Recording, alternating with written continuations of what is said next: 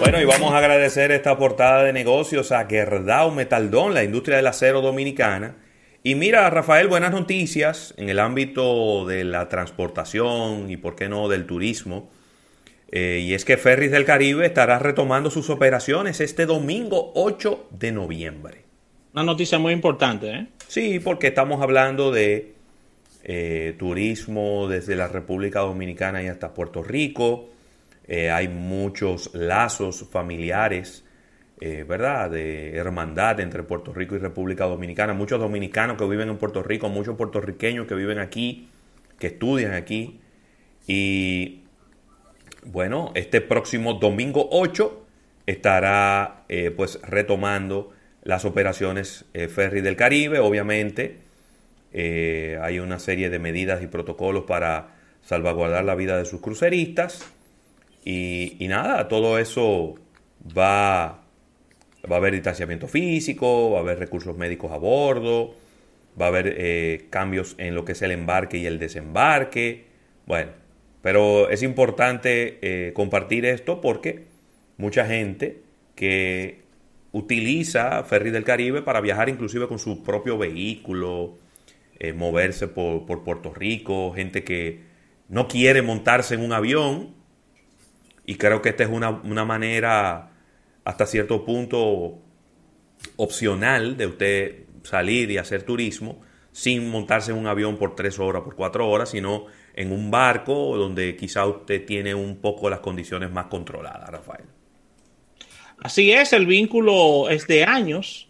Recuerda que Ferry del Caribe es el único transporte que te permite llevar tu vehículo hacia Puerto Rico y, y una serie de facilidades comerciales como envío de paquetes eh, y, se generó, se generó una, una entrada y salida constante de las personas a través de, de Ferry del Caribe, que es un, transporte muy seguro, de llegada prácticamente rápida a Puerto Rico. Y eso, como bien dices, mueve gran cantidad de turismo, mueve importante eh, movimiento comercial. Claro. Y la verdad es que qué bueno que están eh, de nuevo con nosotros, porque es parte ya de, la relación que hay entre la República Dominicana y Puerto Rico, Ravelo. Claro. Mira, eh, las acciones de Uber y de Lyft están al alza, Ravelo, por, por una propuesta que se aprobó en California. Esta propuesta será instaurada eh, para representar unos 392 millones de dólares a favor de Uber y Lyft.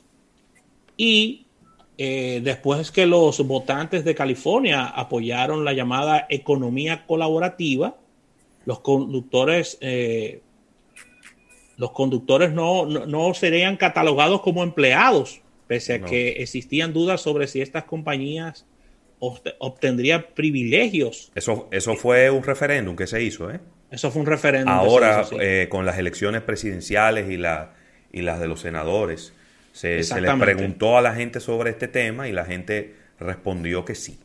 Un 58% a favor, Ravel. Está bueno. Está bueno. Así que las acciones de, de Uber eh, subían bastante. Me gustaría que revisaras ver cómo andan en el día de hoy. Hasta un 16% en la bolsa de Nueva York. Y los papeles de Lyft ganaban un 18%, lo cual ha, ha beneficiado bastante esta medida a estas compañías que necesitan este tipo de empujones, ya que han tenido un año muy complicado con el tema de la pandemia. Déjame ver, estoy buscando aquí las, las acciones de Uber, que en este momento están, están creciendo un 1.69% solo en el día de hoy en comparación con el día de ayer. Sin embargo... Solo un 1%. Sí, sin embargo, si, si nos vamos eh, ¿Al histórico? Sí, cinco días nada más. Mira, las acciones de Uber eh, valían 34 dólares el viernes pasado y hoy valen 41,70. Pero muy bien. Es decir, que el crecimiento ha sido, ha sido grande, muy grande en, en, los últimos días. Estamos hablando de 7 dólares y medio que ha aumentado eh, en un periodo de 5 días. excelente lo que ha ocurrido. Recuérdense que las elecciones fueron el martes.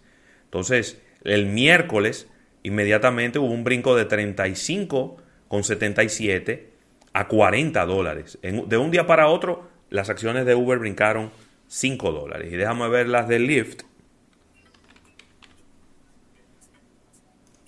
Lyft, eh, no, no la tengo. Pero Lyft es una compañía pública.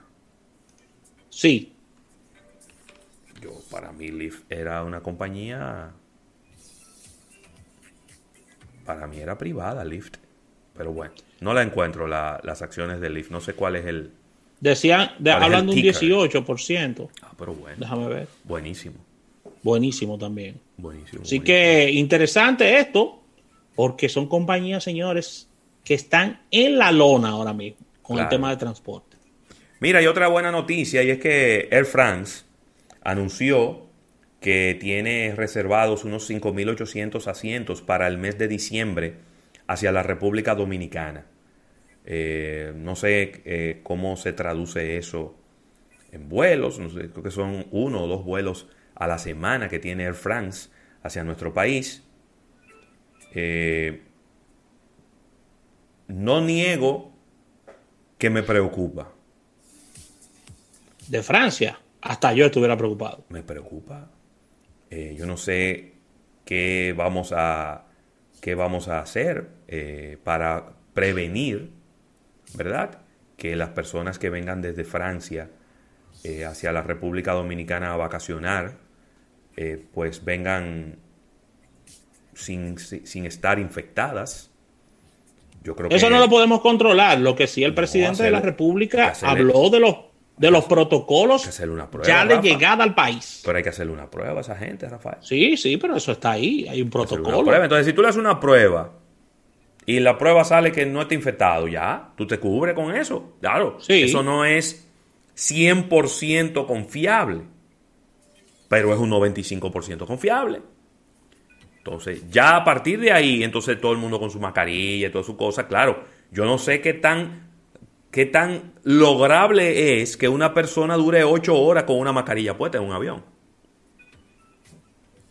Sobre todo porque en esas ocho horas le van a proporcionar alimentos y tiene que quitarse la mascarilla para, para, poder consumir los alimentos. Sí. Va a ser, es difícil, pero por lo menos tú te cubres por ese lado, porque ya después que, eso, que esos turistas estén en la República Dominicana, que tú le vas a dedicar una pruebita rápida, ya es too late. Es antes de montarse en el avión allá que hay que hacérsela. De todas maneras, eh, qué bueno que, se sigan abriendo las oportunidades a que los turistas vengan hacia la República Dominicana, porque eh, para nadie es un secreto que es sumamente importante para la recuperación económica de nuestro país que el turismo empiece a dinamizarse. No es que mañana vamos a estar bien, ya lo dijo Azonadores, es en el 2023 que vamos a estar bien, que vamos a estar como estuvimos antes. Pero mientras tanto, poco a poco podemos ir recuperando el camino, el camino recorrido, ¿no? Podemos ir recuperando lo que ya habíamos logrado en otros momentos. Excelente, así que con esta información cerramos esta portada de negocios, dando las gracias a Gerdao Metal Dome. Al retorno venimos con Alfredo Nin y su sección Manejando los Negocios.